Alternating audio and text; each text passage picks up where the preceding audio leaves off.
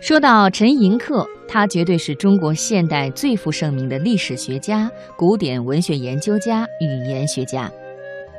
这样一个天才的史家，放到今天恐怕会被打上直男癌的标签，因为他曾经大男子主义地说：“娶妻仅生涯中之一事，小之又小者耳，轻描淡写便得了之可也。”不过。这是没有遇到真爱时说的，遇到真爱那就是一辈子了。今天的人物故事，我们来说说他和妻子唐云的爱情婚姻。提起唐云，大概很少有人熟悉，她是陈寅恪的妻子。他们是相亲认识的，在此之前，陈寅恪已经是三十六岁的大龄剩男，性格沉闷，寡言少语。陈父三番五次的催促他结婚，最后不得不警告：“尔若不娶，无即待而聘定。”在同事的介绍下，陈寅恪和唐云见了面。当时的中央公园环境风雅，唐云早到了，看到远远走过来的陈寅恪，他留意到他微跛的姿势。陈寅恪也细心地发现了他的留意之处。在谈话里，他就解释自己的足部有多处鸡眼，这是早年留学时常穿不合脚的硬皮鞋留下的。三十多年以后，唐云写诗回忆了这一幕：“回首燕都初见时，恰排小酌待君来。”他和陈寅恪的缘分由此开始。唐云正是三十岁的年纪，出身名门，自小读书，先后就读于北洋女师、金陵女子大学。他喜爱音乐和美术，闲暇时一个人弹琴唱歌，在旧报纸上练习书法，曾得到散园老人等多位书法大家的赏识。他还具有美术天赋，《也同欢乐也同愁》一书刊登了。唐云在北洋女师学习期间的钢笔画，人物形象很像福楼拜和巴尔扎克小说笔下的那些法国贵妇人。遇到这样的唐云，陈寅恪做了自己之前觉得愚蠢的事情，他坠入爱河了。一九二八年，陈寅恪和唐云在上海举行婚礼。从此，唐云作为一代才女的光环，默默地消融在丈夫的生命里。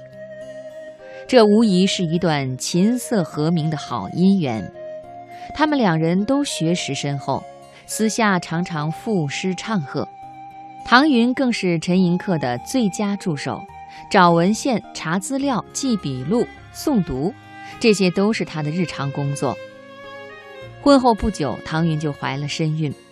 生下孩子以后，为了全心全意照顾家庭，她毅然辞去了工作，坚韧的北洋新女性开始退居幕后。家亡国破此身留，客管春寒却似秋。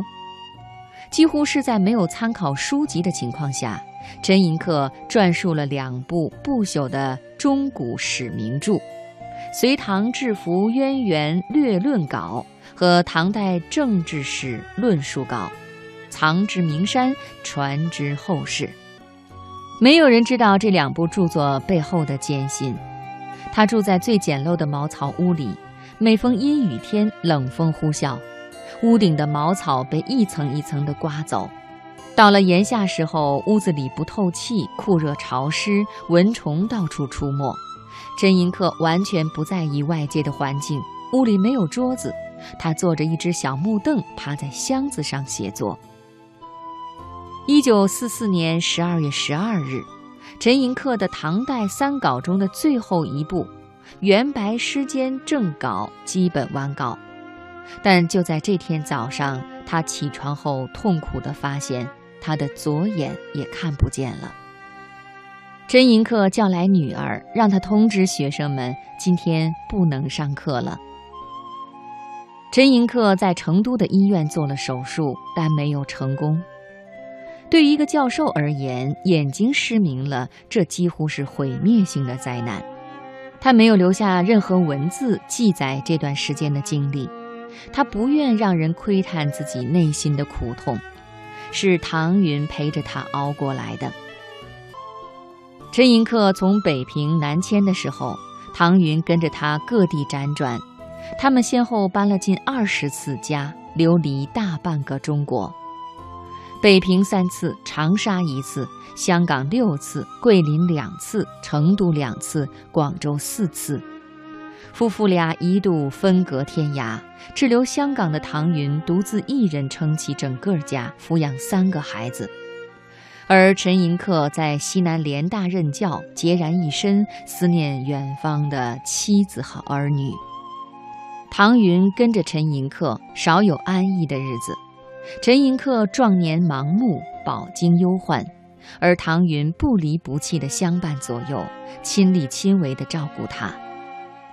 那时，为了给陈寅恪补养身体，唐云特意地买来了一只怀了胎的黑色母山羊。待母羊生了两只小羊以后，他便学着挤羊奶。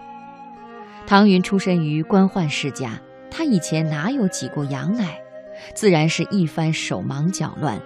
经常是费尽力气才能挤出一小碗羊奶，但每回她都舍不得喝一口，全端给陈寅恪，看着丈夫一口一口地喝下去。